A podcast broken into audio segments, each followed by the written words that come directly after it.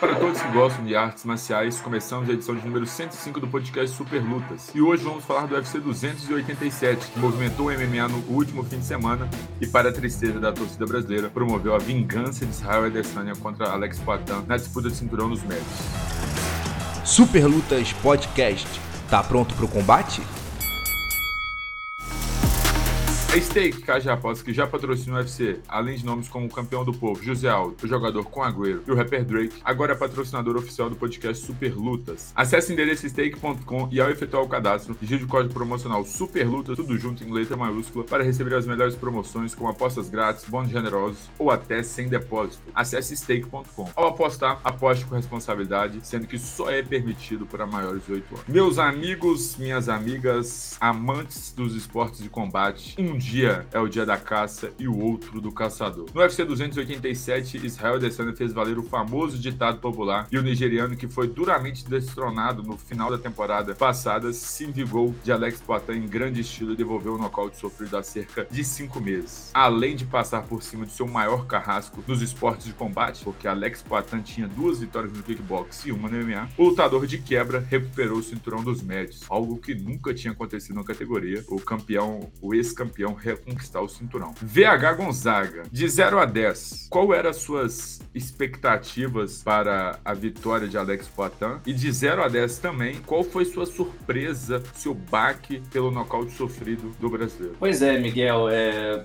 a minha expectativa era alta para a vitória do Poitin, porque muito a gente bateu muito na tecla de que o Poitin estava de fato na mente do Israel Adesanya, né? Eram provocações, claro, não, não eram provocações desrespeitosas, mas assim, uma afinetada para ver se aquela confiança que, que, o, que o Adesanya sempre passou no MMA dava uma diminuída, né? Afinal, cinco meses antes, o Poitin tinha é, tomado o cinturão dele depois de tomar, tomar um sufoco durante quase cinco rounds. E da maneira que foi, né? A vitória do Poitin, emblemática, histórica para o UFC, uma grande reviravolta na história da organização. E para mim, e, e, teve toda aquela coisa, o Poitin se, se emula ali, né? O, o Chuck Liddell, que é um, uma lenda do esporte, fica realmente assustador mas a gente falou também é, é, que se cara de bravo ganhasse sempre, Chuck Liddell nunca teria sido destronado, né, Miguel? Mas e, então a minha confiança era bastante alta, de 0 a 10 para a vitória do Poitin, vou colocar 8, achava realmente. Eu cheguei a falar também na, na, na semana passada que no MMA, apesar do Poitin ter esse, kickbo essa, esse kickboxing de excelência, né, essa trocação de excelência, o Adesanya é mais experiente,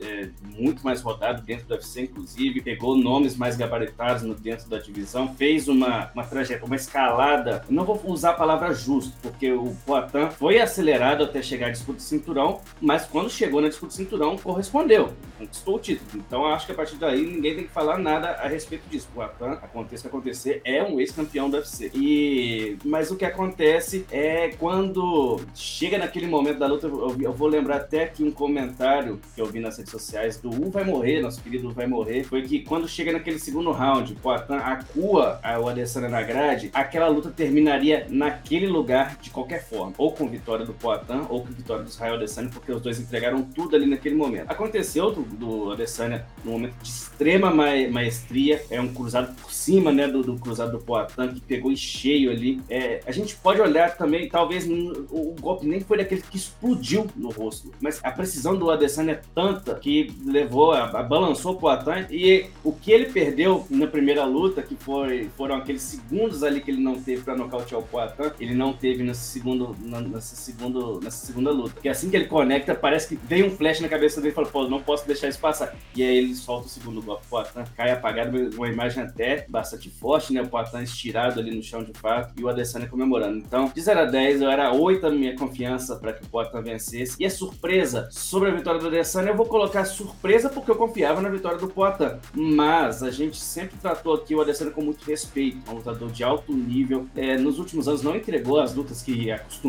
a apresentar para os fãs, mas sempre é, aquele não, não esqueceu como luta, né? E uma coisa a gente tem que falar, Miguel, é, que era fato, Poatan, infelizmente para a torcida brasileira, mas felizmente pro MMA, que fique bem claro aqui o que eu estou dizendo, Poatan devolveu a, a maneira bonita do Adesanya lutar, porque foi bonito ver o Adesanya competindo nessas duas últimas lutas, né? Não vou falar, não vou tirar também os méritos dele na primeira luta que ele fez, estratégia, uma luta muito estratégica, muito boa.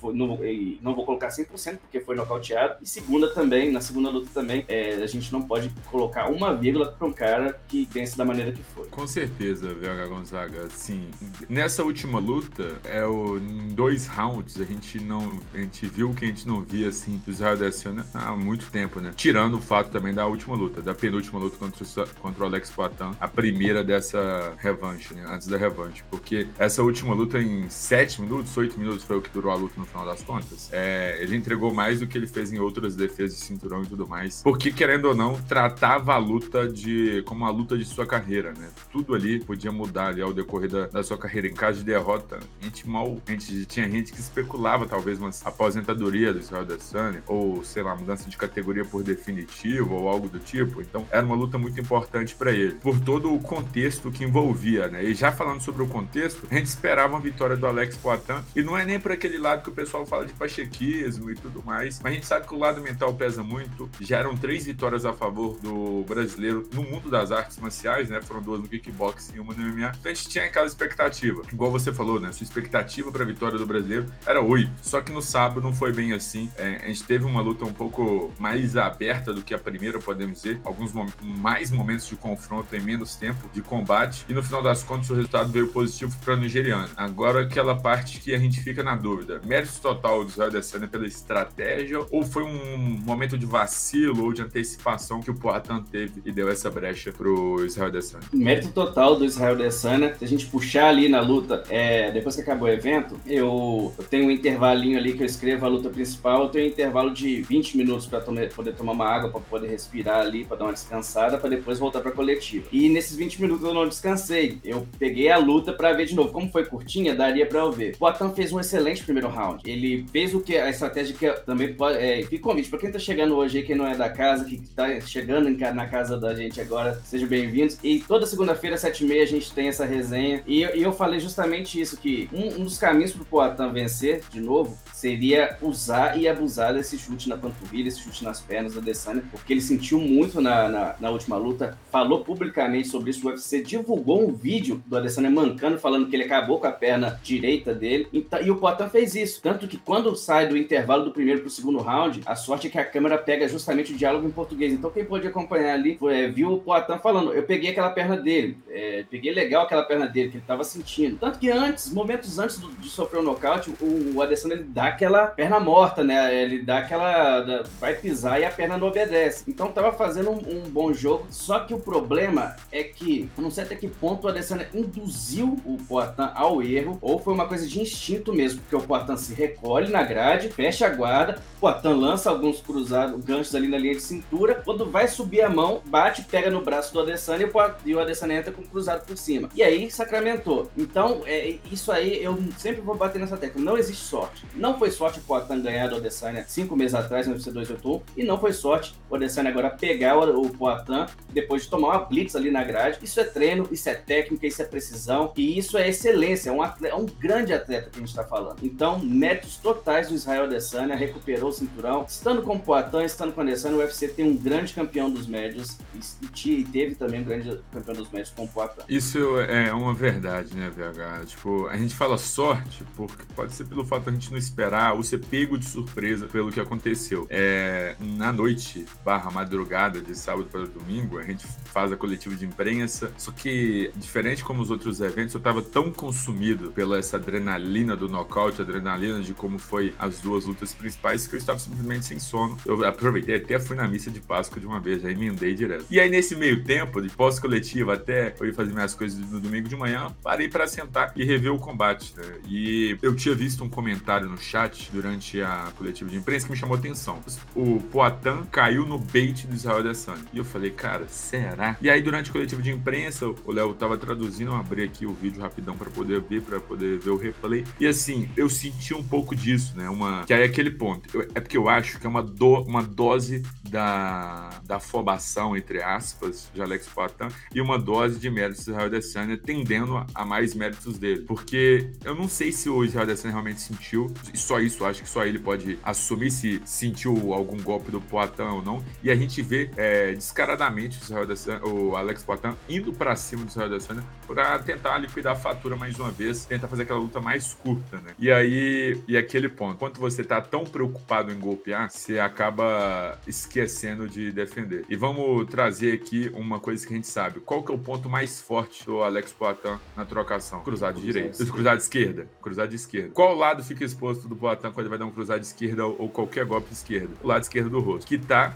pra mão direita, que é a mão mais pesada do Israel Adesanya. E, e, qual é a principal característica do Israel Adesanya? Contra-golpe. Com isso que eu ia falar. Pra mim é o contra-golpe. Eu tinha medo de falar outra coisa. É, exatamente. então, eu, no final das contas, pra mim, se foi estratégia, foi algo bem pensado, pensado pelo Adesanya, foi fantástico, cara. Porque era tudo que ele precisava é, de um bom momento no começo da luta, em que ele conseguisse movimentar se fosse preciso. Que, por exemplo, caso esse contra-golpe desse errado, ele tá, se tivesse encurralado, a perna dele estava inteira ainda para ele conseguir movimentar e circular de forma mais rápida, saindo da frente do Alex Poitin. Só que nem precisou, porque os dois cruzados de direita pegaram de, cara, de forma precisa. Para quem não ouviu, para quem tá acompanhando o podcast do Super Luta, seja aqui no YouTube ou nas plataformas de áudio e não viu o replay, pesquise em câmera lenta o nocaute, que você vai ver os dois cruzados de direito pegando exatamente na têmpora do Alex Poitin. Aí é a mesma coisa se apertar duas vezes dos botões disjuntor. Ele vai desligar e não vai ligar mesmo. E foi por isso que o Poitin acabou caindo 100% nocauteado, cara. Os golpes pegam uma precisão gigantesca que, assim, até assusta falar, sabe? É algo e... magnífico por parte do nigeriano. Diga,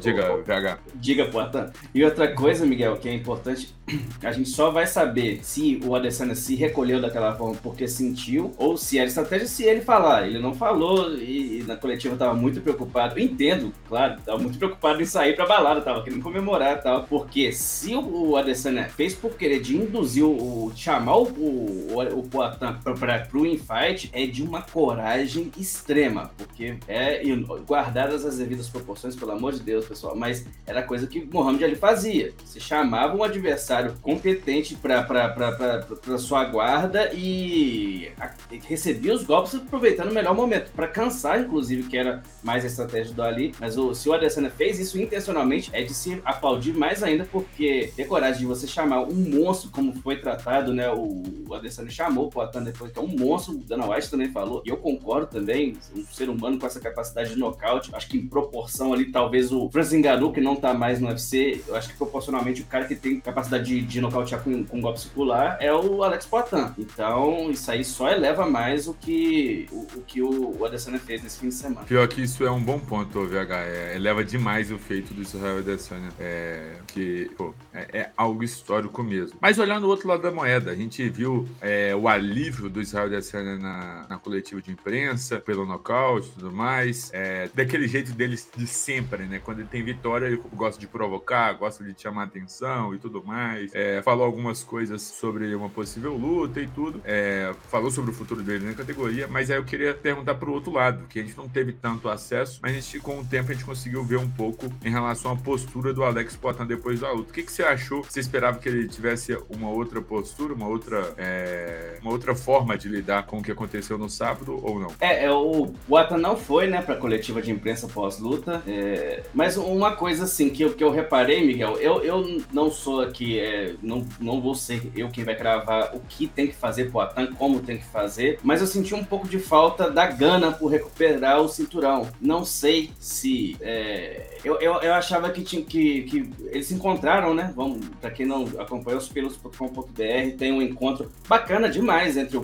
Poitin e o Adesanya. É, ali nos bastidores, o Poitin falando que respeitava muito o Adesanya e vice-versa, né? O Adesanya também pediu até que quando vier aqui, falou que queria vir ao Brasil, inclusive fazer que o Poitin ensinasse o movimento do chute na perna. Mas o que eu senti muita falta do Poitin foi que ele falasse que gostaria de recuperar o cinturão. Afinal de contas, no MMA tá 1 a 1 é, Se o Poitin bate o pé, apesar de. A gente vai falar disso agora mesmo, mas apesar de saber que o Poitin é um cara muito grande para 83,9 quilos, é, você perdeu o cinturão. E porque parece que tá tudo bem, sabe? É, questão de perder pro Adesanya não é vergonha nenhuma para ninguém. Mas é, para perceber que você perdeu um título, algo que você. algo tão grandioso, né? Afinal de contas, o Poitin foi o primeiro brasileiro a conquistar o cinturão dos médios depois do Anderson Silva. Aí diante do seu maior rival, talvez na carreira, talvez no, no maior rival nos, nos esportes de combate, você é destronado e não fala sobre, ah, eu vou te vencer. E nem, isso nem, ser, nem precisa ser em tom de provocação. Fala, nós vamos nos encontrar de novo, eu quero o meu cinturão, eu vou recuperar, porque é, eu não acho que tem que ser. É, como é que eu vou colocar isso? Eu não acho que o, o que o Poitin já sacramentou tudo que tinha que fazer na carreira dele, no peso médio ou no MMA. Ele conquistou o cinturão e isso é incrível. E ele tem condições de recuperar esse cinturão. Eu só acho que faltou um pouco. Claro, nos próximos dias o Poitin vai falar, com certeza, vai dar entrevista, a gente vai saber também é, o panorama do que, que ele tá pensando. Tá muito quente ainda também, aconteceu em pouco mais de, de 24 horas a, a derrota. Mas eu espero que sim, eu espero ver o Poitin motivado também, seja para enfrentar o, Adesanya ou, ou para algo mais, ainda maior né, na, na, na organização. Eu, pô, desculpa, eu ia falar aqui, mas aqui é prioridade, VH. Pintou um superchat, não é comum pintar um superchat no podcast Super Lutas. E vamos lá. É, Felipe, ficar lutando com a Adesanya é legal, mas ser duplo campeão do, Glo do Glory e do UFC é legado. O corte de peso é brutal, não acho que compensa continuar nos 84 quilos. Aproveitando essa deixa do superchat aqui na gravação do podcast Super Lutas, VH Gonzaga, eu já te jogo essa brincadeira que a gente vai fazer aqui. Você acha que. Você acha? Você sendo Dana White, Sean Shelby, sendo matchmaker do UFC, o que você faria com o Alex Poitin primeiro? E segundo, aproveitar o, a mensagem também do nosso querido Igor Ribeiro. É, a Adesanya tem chance de dominar de novo a categoria dos médios, qual seria também a próxima luta de Israel Adesanya dentro da categoria dos médios até 84 quilos? O que, que você faria, tanto com Alex Poitin quanto, quanto com a, a Israel Adesanya? Trilogia? Um para uma categoria, outro para outra? O que, que você faria? Não, primeiro de tudo, obrigado ao Felipe. É, eu, eu, vou comentar primeiro a fala do Felipe aqui. Ficar lutando com a Adesanya é legal, mas ser duplo campeão do Glória UFC é legal. Eu concordo totalmente com isso que foi dito, foi escrito. Poitin, mas o, o, que eu, o, que eu, o que eu acho, Felipe, meu posicionamento aqui é que não tem que estar bom.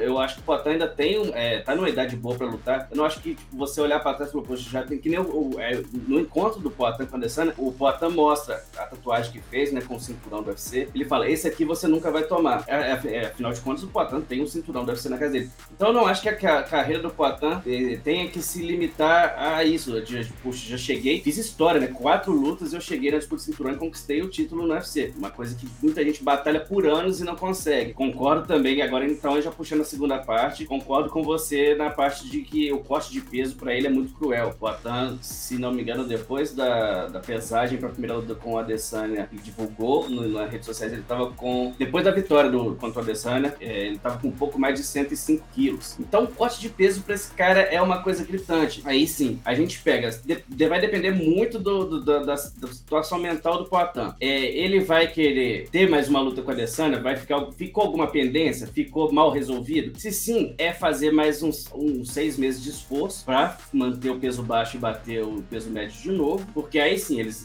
resolvem essa, essa história. O Dana White na coletiva ele falou que acha que a próxima luta do Poitin vai ser no meio pesado. Também tem história para contar, vou chegar lá agora mesmo. Mas assim, se o Poitin pega depois da luta e fala: Olha, eu nocauteei e ele me nocauteou, tem uma história para uma trilogia. Eu não sou dos maiores fãs, não sou dos maiores defensores de trilogias aqui, acho que enterra demais mais uma categoria e uh, tem lutador querendo, pedindo passagem, mas acho que nesse caso específico tem história para contar sim. É, cada um tem uma vitória no MMA, são dois atletas excelentes, excelentes trocadores e que entregam, entregam boas lutas, né? tem capacidade de entregar boas lutas. Então, se o Poitin bate o pé e fala, vou ficar no peso médio mais um pouco, e até eu recuperar, até eu recuperar não, até eu ter essa revanche com o Adesanya. Teve a revanche, perdeu só pro meio pesado. Agora, se sou eu, na, na, na posição do Poitin, é, o problema é que eu não sou competidor, Miguel, eu não tenho esse espírito, assim, de, de guerreiro do, do, no octógono. Mas, porque é muito fácil falar, pô, deixa isso pra lá, esquece que você perdeu e pro meio pesado não tem mais nada para você fazer ali, você já conquistou tudo. É, posso na... dar uma, posso Diga, falar uma coisa, VH? Assim, Diga. se a gente for olhar, claro que pelo que a história que o Israel fez dentro da categoria, ele merecia a revanche imediata. Pro Alex Poitin, era também interessante comercialmente falando, querendo ou não, ele já tinha vencido o cara três vezes, então não tinha tanta coisa assim. E eu acho que também ainda não tem, sabe? Não tem mais, assim. O Israel Adesanya foi lá e venceu, tá um a um no MMA, mas mas no placar, assim, do mundo das artes marciais tá 3x1. Não faz tanto sentido, talvez, ele pedir a trilogia, porque ele também coloca o risco, pô, ele vai lá e é nocauteado de novo. E aí mas, fica. Pode falar. Mas sabe o que eu acho? É porque o Poitin, ele tem uma, uma, uma, carta na manga muito boa, que é o que ele pode fazer nos meio pesados. Porque o, o próprio Glover, né, que tá no convívio com ele ali, já falou que ele seria, não tranquilamente, mas que ser, seria campeão do, do, do, meio pesado. Citou até uma luta no peso pesado pro Poitin. Você vê o alto grau de confiança, porque então você tem um, um, um recurso. Se perder para Alessandro de novo, perdeu. Aí você já, poxa, ele foi melhor nas duas, duas últimas lutas, vou tentar agora no meio pesado. Aí, aí passando, passando para a próxima parte, eu colocaria o, o Poitin para lutar no meio pesado. Eu gostaria muito que não existisse o Giri Prochaska na história, porque aí você já colocaria o Poitin direto com o Jamarral Rio, que seria é, o cara que bateu no seu professor contra o aluno que subiu de divisão para disputar o título. Não sei se o Poitin consegue essa disputa de maneira imediata, acho que teria que fazer uma luta ali com alguém do top 5, ou dependendo também do desfecho, né, de Jamarral Rio e Giri Prochaska, ainda não tem data confirmada, mas para mim o Adesanya tem história para contar no, no, no, meio pesado sim, e, e, e o que eu todo esse assunto assim começou porque eu, eu, queria ver de fato essa motivação do Poitin, porque o que ele conseguiu fazer no UFC, pouca gente, pouquíssima gente vai fazer nessa história. Quatro lutas é muito pouco para você chegar e conquistar o cinturão. Então é pra gente aplaudir de pé também. Quero aproveitar e mandar um beijão pro Igor Ribeiro. Saudades. E o que, que, ele perguntou mesmo? Deixa deixa eu responder a coisa do Igor. Que é olhando o outro lado da moeda. Você falou sobre a possível subida do Alex Poitin, e, ou a trilogia, né? A gente fica nessa dúvida do futuro dele. E ele perguntou o outro lado da moeda, perguntando sobre o Israel Adesanya. Se tem chances de dominar de novo a categoria dos médios. De olho em vocês, lindo. É, é, de novo, beijão pro Igor. Cara, o, o que me preocupa nessa questão toda do Poitin ter perdido é porque o Adesanya já vivia o que a gente comentava alguns meses atrás, situação parecida com o Volkanovski que vive no, no peso pena. Ganhou de todo mundo. E beleza, ah, ganhou mal, foi uma luta chata, mas ganhou. E, e agora ele volta para esse limbo de novo, né? A gente tem algumas possibilidades. O Adesanya pode enfrentar o Robert Mitri, que é, eu vou sempre tratar aqui com o maior respeito, acho um dos grandes campeões dos médicos que já existiram na história do MMA, não só do UFC. É, Marvin Vettori, número 13, ganhou de uma, uma luta ali do Roman Dolidze que, eu não sei, fez o necessário ali, e há quem diga que o Dolidze venceu aquela luta. Shane Strickland, vale mais a luta pela, pela coletiva de imprensa do que no octógono em si. O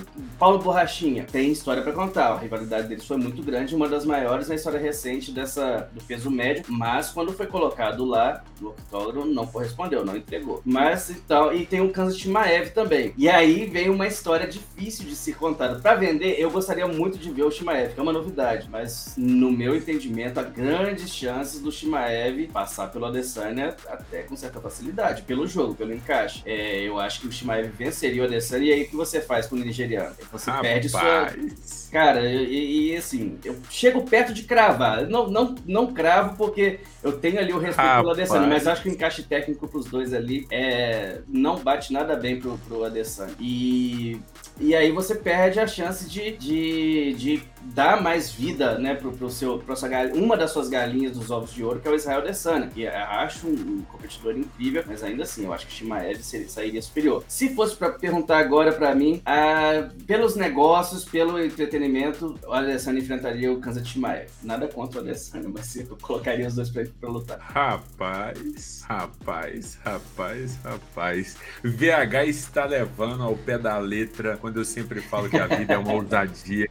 Ele sempre vem ousando em suas palavras. É... Cara, pior que pelo casamento de jogo faz, tem, faz o que a gente tem, o que a gente tem que entender sobre o Shimaev. Mas para isso, preciso ver ele no topo da categoria dos médios. Dos médios. A gente viu ele já no topo da categoria dos meio médios. Eu quero ver ele sendo testado pelos grandes leões da categoria de 84 quilos. É... Mas super justo. Só vou dar minha breve fala aqui. Eu, eu acho que o Israel Adesanya tem que sentar na cadeira e dar uma certa esperada. Tipo, vamos esperar a categoria rodar um pouquinho. Já fez uma luta boa, mais uma luta boa. Que eu acho que deve ter vendido um, um bom número de pay-per-view aí. Vai dar pra ele curtir umas férias sossegado. É... Ele... Ah, não, não foi como campeão, né? Putz, que pena. É, foi pro bolso do, do Alex Potter. Esqueci que o campeão que tem. Então, vai ter que lutar de novo. É... Pô, então eu queria comprar um barco, hein? Será que vai, será que vai dar? Nada que dê. Aham. Uhum. É, calma aí, tomara que dê, tomara que dê. Mas enfim, é... eu acho que ele tem que se segurar um pouquinho pra lutar de novo e deixar a categoria rodar, pra ter parecer mais algum outro nome mais forte dentro da categoria. Talvez lá no final do ano lute de novo, no último pay-per-view é. do ano. E eu acho, rapidão, Alex Poitin,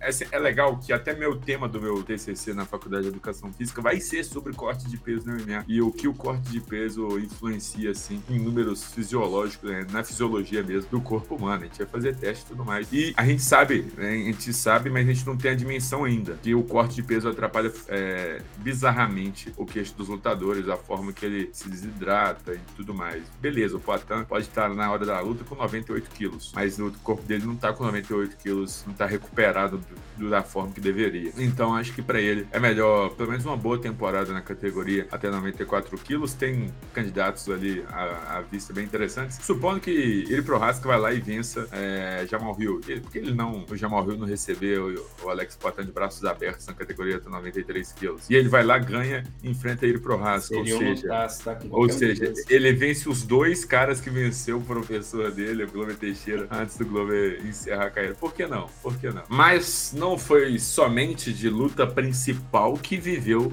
o UFC 287. Além de Israel Dessina Alex Poitin, tivemos outro brasileiro que era destaque nesse UFC 287. O card em si tinha, tinha dois grandes nomes, é, tinha do, é, duas grandes lutas, quatro nomes envolvidos. É, Jorge Masvidal versus Gilbert Durinho é, e Gilbert Burns. Teve um confronto muito importante, só que diferente da luta principal, o brasileiro nessa luta não sofreu, não levou sustos para casa e passou pelo veterano com uma certa prioridade, uma certa tranquilidade, vencendo na decisão de juízes. Meu querido VH Gonzaga, é, a luta em si foi o que a gente esperava. É, a gente tinha ali talvez uma certa dúvida na trocação do Dorinho, talvez se expõe em algum momento indevido, alguma coisa do tipo, mas no todo a gente já esperava uma vitória tranquila de Gilbert Durinho pelo momento dos dois lutadores, tanto dele quanto o Masvidal. O que me surpreendeu foi a postura do Gilbert Durinho na, no pós-luta na coletiva de imprensa. É, para quem não acompanhou a coletiva de imprensa, o Gilbert Durinho exigiu, assim, por parte do UFC, a posição de reserva imediata para a disputa de cinturão que rola entre Leon Edwards e Kobe Covington. Você acha que ele foi muito certo ao pedir isso? Tá correto de ter essa, esse tipo de postura? E ele falou que também que se não for essa luta e não for para disputar o cinturão, e até citou alguns outros nomes, ele citou tanto o Shimaev ou Usman. Além disso, pode mandar ele embora se não ofere se oferecerem outra coisa. Você gostou dessa postura, desse estilo de do Gilbert Durian postou na coletiva de imprensa? Não, postura perfeita. Na verdade, eu acho que nem Camaro Usman nem Kansas Shimaev, o Durinho já fez demais pelo UFC. O, o, um atleta que, é, usando as aspas dele, né, ele falou lá que sempre que o UFC ligou, eu aceitei qualquer desafio. E, e não é palavra de bastidores, a gente vê o Durinho fazendo isso no octógono. Na, na, no, no UFC 283, que eu cheguei a falar, por que, que o Durinho tá aceitando essa luta com o Neil Magny? Ele não tem nada a ganhar com essa luta. E, mas é esse, é esse espírito do cara, ele quer sempre provar. E, e chegou lá no, no, no Neil Magny, um atleta fora do top 10, passeou. Não acreditava que seria aquele passeio no parque contra o Jorge Masvidal, porque tem toda aquela pressão de primeiro round. É, é um lutador com que até no caso de uma vitória do Masvidal que fosse sobre o, o Gilbert Durinho, o prestígio que ele tem com a organização, é, essa capacidade que tem de vender pay-per-view, ele poderia até passar na frente do Gilbert Durinho, que hoje é o número quinto no ranking. Então tinha tudo isso em jogo e aí ele vai vence o Masvidal. E depois até eu queria um, um, que você falasse um pouco também, Miguel, você que tá no dia a dia aí de academia, que a vitória na Via Rápida, o Durinho falou que não veio muito por conta de. Ele sugeriu, né? Indicou, acusou, na verdade, né? Que é uma estratégia do Masvidal, que foi aquela de primeiro banho do dia, você vai e enche o corpo de, de loção, depois, três horas depois, faz a mesma coisa. Quando você chega na hora da luta, você tá escorregando igual sabão. Ele falou que tem 100% de certeza que o, o Masvidal fez isso. Se não tivesse feito, provavelmente teria finalizado no segundo ou terceiro round. Agora, falando sobre a postura do Gilbert Durin, é isso. É, qualquer luta que você pegue contra alguém da elite da categoria, você tá, você pode perder. Você tá lutando ali não é com um, um, um Zé, você tá lutando com os melhores lutadores do mundo. E então o Durin pegar qualquer luta agora, eu, eu acho que seria de alto risco e um risco desnecessário.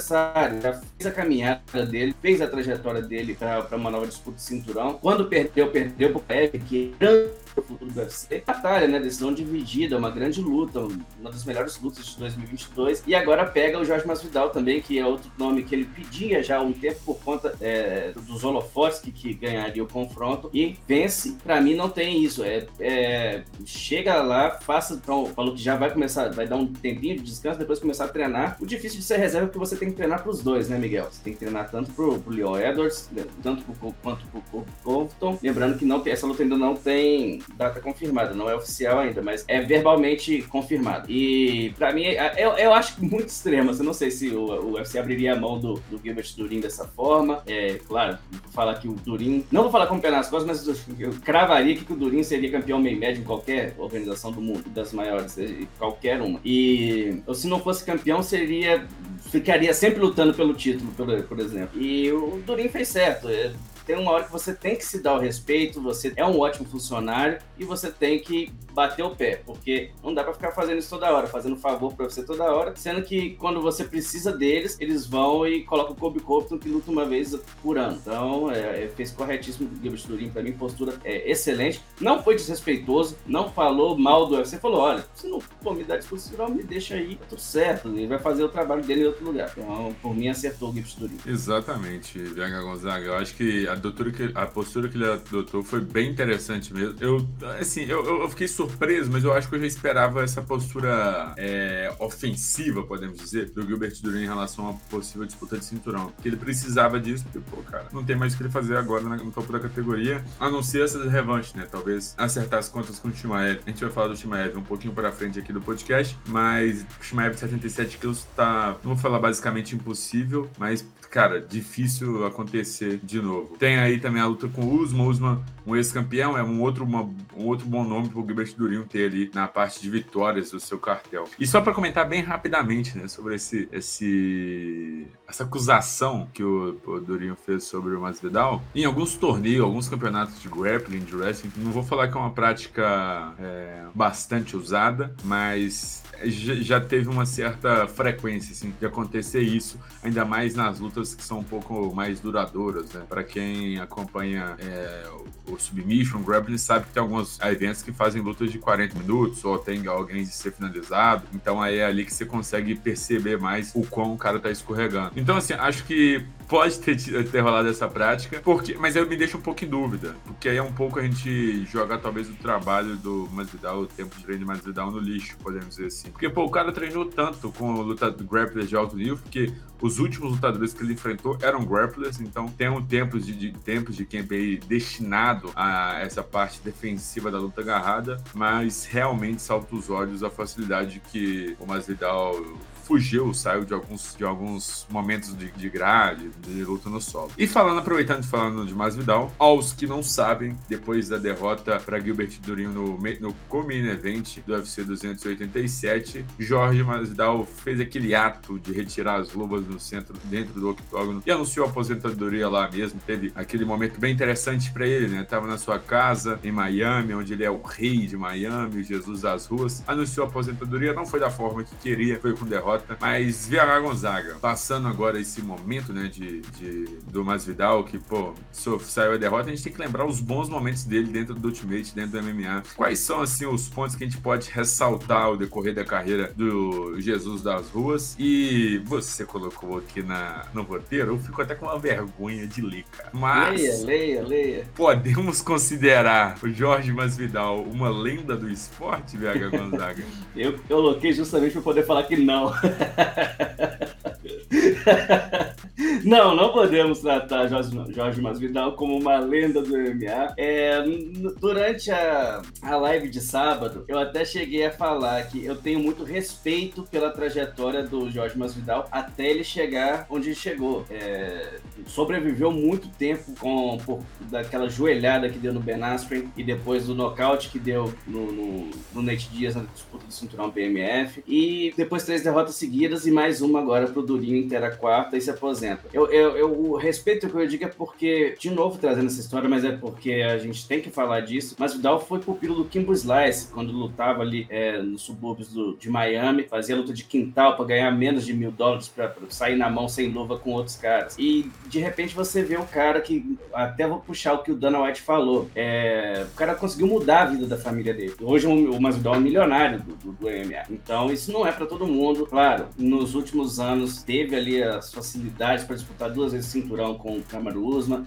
Na primeira ele substituiu o Durin, que tinha pegado Covid. Na segunda foi uma manobra financeira incrível que o UFC fez. Pensou de fato na bilheteria, conseguiu. E na terceira foi lutar com, com Kobe Covington, uma luta que a gente esperou muito e entregou praticamente nada. Nenhum dos dois. Covington venceu, Covington venceu, mas aquela luta foi terrível para apagar da memória. Um dia, um, um, evento numerado perdido, que eu posso dizer assim. Foi bastante frustrante aquele evento. E agora vai lutar com o Gilbert Durinho, é superado de novo. É, a gente pode olhar por dois lados. É, mas o Dow encerra a carreira contra um, grande adversário, um lutador que pode ser visto disputando cinturão em breve. Como era Miami, poderiam ter dado dado um adversário para quem sabe o Masvidal conseguir vencer? Poderiam, ele, porque isso foi falado, né? Na verdade, ele, ele falou durante a semana. Se tivesse falado antes, talvez o, o adversário não fosse o Gilbert Durin, mais outro, um, um lutador para que o Masvidal pudesse sair aplaudido. Mas de qualquer forma, saiu aplaudidíssimo, né? E, então eu acho que é uma, uma carreira válida. A gente vai sempre lembrar, você falou isso na, na semana passada também, sempre a gente vai falar daquele highlight, ele vai estar sempre no highlight do UFC de nocaute. Sempre. Nocaute mais rápido da história. Praticamente impossível que alguém bata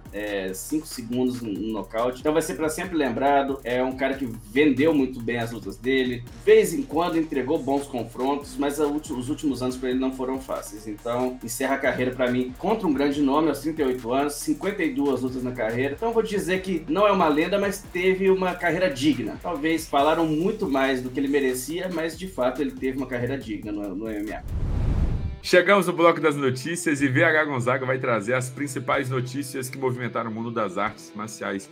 VH Gonzaga, meu querido, o que temos de bom e melhor no mundo das artes marciais? Vamos lá, Miguel. É, começando aqui com uma declaração de Henry Cerrudo, para quem não sabe, para quem não gosta, para quem desgosta, é, mas eu, eu, tenho que apontar que o Henry Cerrudo é um ótimo treinador e um ótimo analista de MMA. Ele, então, fez análise pessoal do que aconteceu na luta entre Poatan e Israel Adesanya e deu um puxão de orelha no brasileiro, né? Eu vou abrir aspas para ele aqui e depois, Miguel, quero saber o que você acha desse apanhado que fez aí uma análise como um todo o RC Rudo. Ele, ele, ele aponta partes boas e eh, deficiências do, do durante o confronto que resultaram no nocaute sofrido no segundo round, né? Vamos lá. O Poitin machucou e, novamente, pessoal, se há uma coisa que vocês podem tirar disso, a defesa do Adesanya para chute nas pernas não está toda lá. Pereira machucou a perna dele. Israel apenas se protegeu e jogou a mão direita, partiu para quebrá-lo. Jogou a Ave Maria e pegou. Eu acho que a maior lição que o Poitin pode aprender é que você tem que ter cuidado. Isso não é o Glory, evento de kickboxing, né? Né? Você tem uma luva de 8 onças, uma luva de 10 onças. Quando você tá lutando contra alguém do MMA, é uma luva de 4 onças. Ele já teve problema nessas posições antes. Agora, Israel finalmente venceu. Então, ele trazendo aí o que ele já tinha vivido antes, né? O Poitin teria vivido antes, foi justamente o que ele quer dizer é no primeiro, na primeira luta, quando o Poitin só não é nocauteado pela Adesanya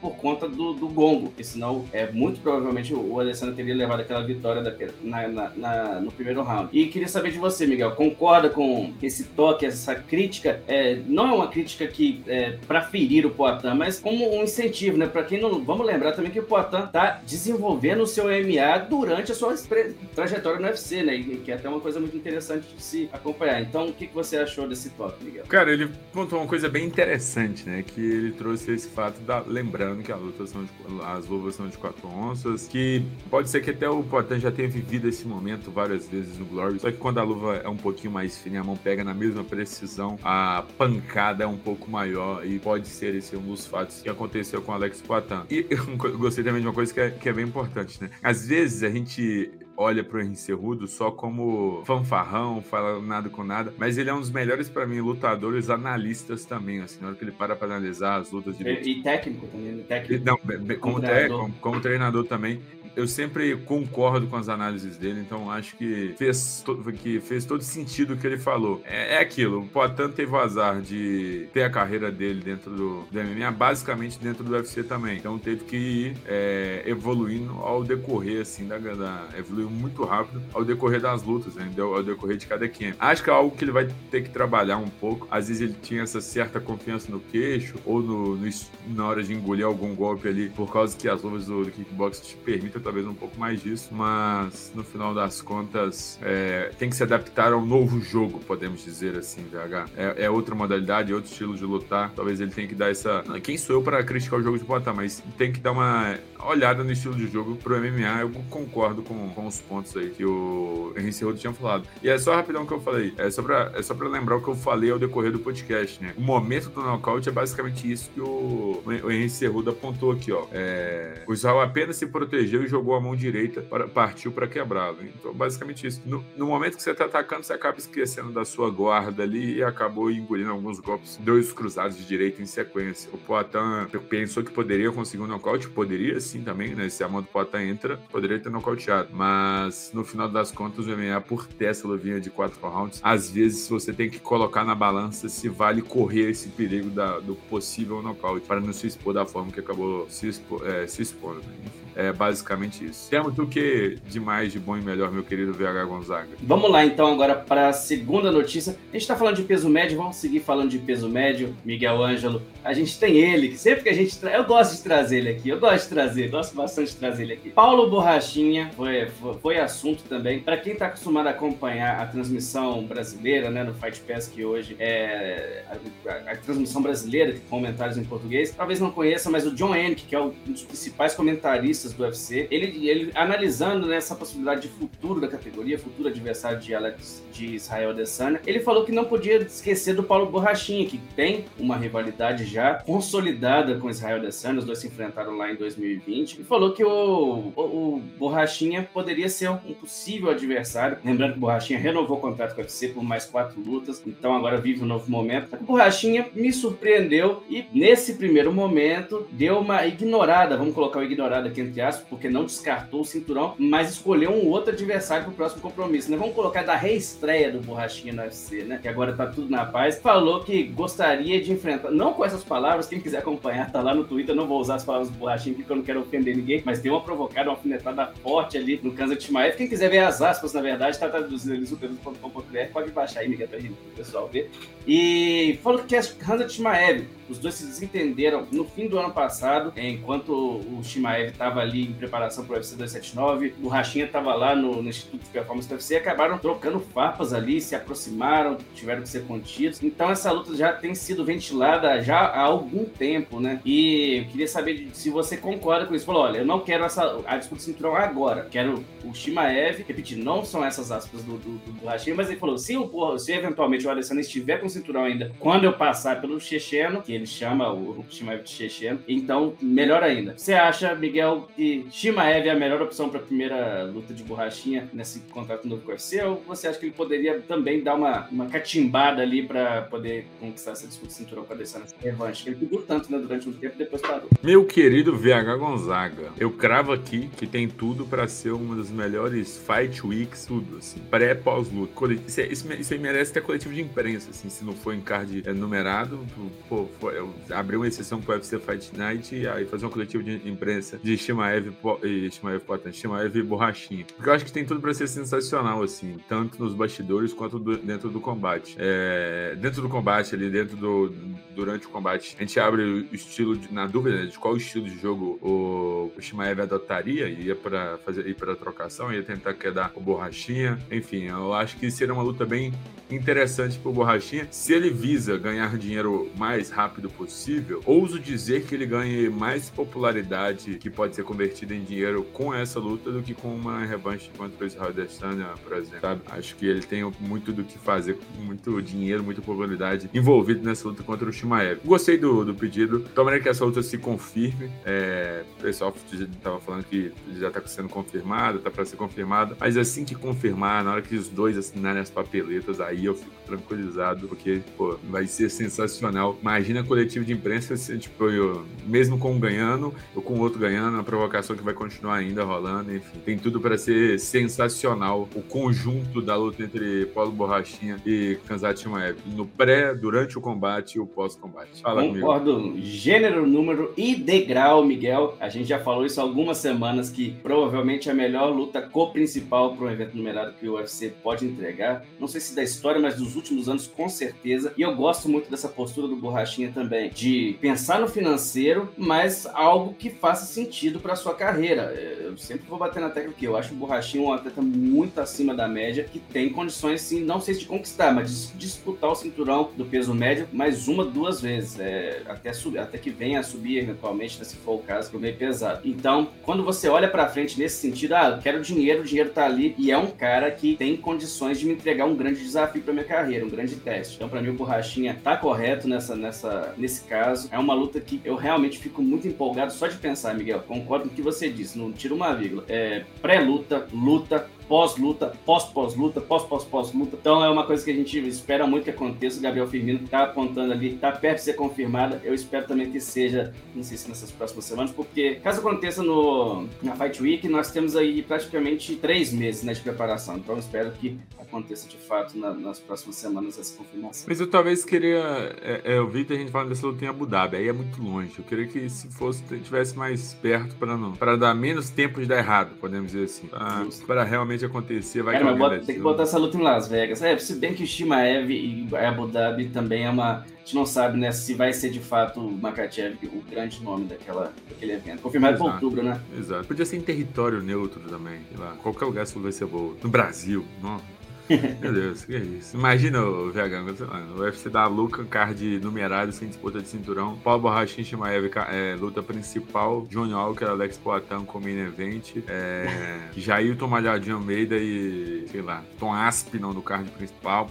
Eu tô, tô, tô, delirando, mas enfim, é isso aí. E é isso que importa. Meu querido VH Gonzaga, tem mais coisa? Até onde podemos encontrar mais sobre o melhor do mundo das artes marciais? Pô, o Igor Ribeiro tava aí no chat, ele podia chamar ele só pra fazer esse momento. Eu tinha que ter pensado nisso antes. Superlutas.com.br, Miguel. Tá lá toda a repercussão do UFC 287. Teremos mais algumas, alguns dias ainda para falar disso. O Atan deve falar ao longo da semana. Então, superlutas.com.br vai estar tá tudo lá. O Adesanya deve dar mais entrevistas além do que já disse na coletiva. Confira lá. E também todo o aquecimento pro UFC Kansas City. Segue, segue com a gente que é só sucesso. Passadas as notícias, vamos para a agenda da semana. Nessa sexta-feira, teremos a realização da terceira edição da PFL na temporada regular. O evento dá pontapé inicial para o torneio da divisão dos meio-médios e leves. Na luta principal, o campeão dos meio-médios na temporada de 2022, Sandy Bolsai, enfrenta Jahal Al-Silai. É bicampeão da, da organização no peso leve, Nathan Schultz tenta mais uma vez o tricampeonato e estreia contra Steven Ray, finalista do ano passado. Campeão do torneio dos leves em 2021, Raul Schmanf inicia a trajetória pelo Bi contra Alexander Martinez. Também inserido no torneio dos leves, Bruno Miranda estreia contra Ahmed Amir. Ao todo, o evento conta com 12 lutas programadas. O card preliminar tem início por volta das 20 horas e o card principal por volta das 20 horas e 30 minutos. Mas fique tranquilos, meus queridos amantes de esportes de combate, que no sábado também tem MMA, não é só na sexta-feira, porque no sábado acontece o UFC Kansas City. Na luta principal, Max Holloway tenta a recuperação no peso pena contra o promissor Arnold Allen. O veterano brasileiro Edson Barbosa mete forças com Billy Quarantillo. Ainda no card principal,